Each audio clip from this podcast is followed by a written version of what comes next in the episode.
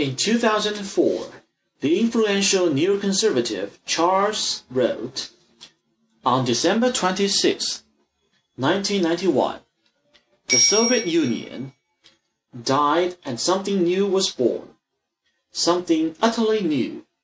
A unipolar world dominated by a single superpower, unchecked by any rivalry, and with decisive reach in every corner of the globe. This is a staggering development in history, not seen since the fall of Rome. The new century dawned with the world deeply aware of and preoccupied by the prospect of what appeared to be overwhelming American power. The neoconservatives chose to interpret the world through the prism of the defeat of the Soviet Union and the overwhelming military superiority enjoyed by the United States rather than in terms of the underlying trend towards economic multipolarity, which was downplayed.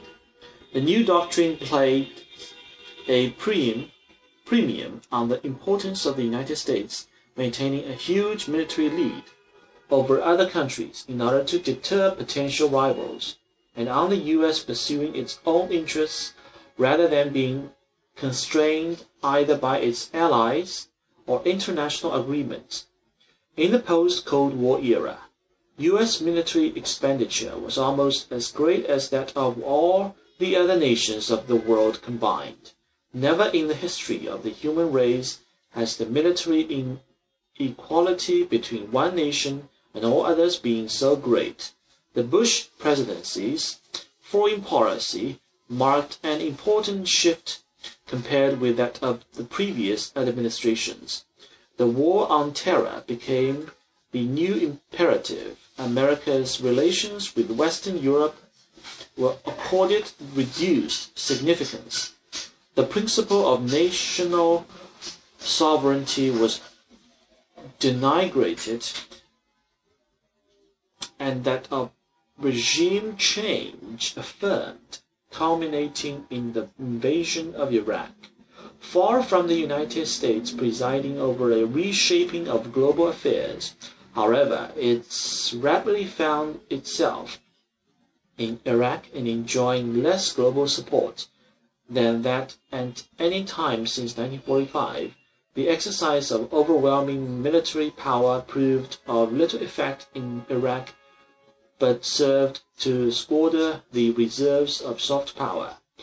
In Joseph Nye's words, the attractiveness of a country's culture, political ideals, and policies, that of the United States had accumulated since 1945, failing to comprehend the significance of deeper economic trends, as well as misreading the situation in Iraq.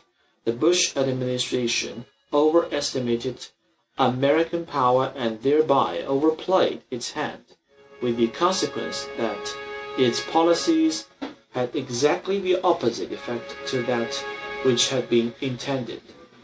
Instead of enhancing the U.S. position in the world, Bush's foreign policy seriously weakened it. The neoconservative position represented a catastrophic misreading of history.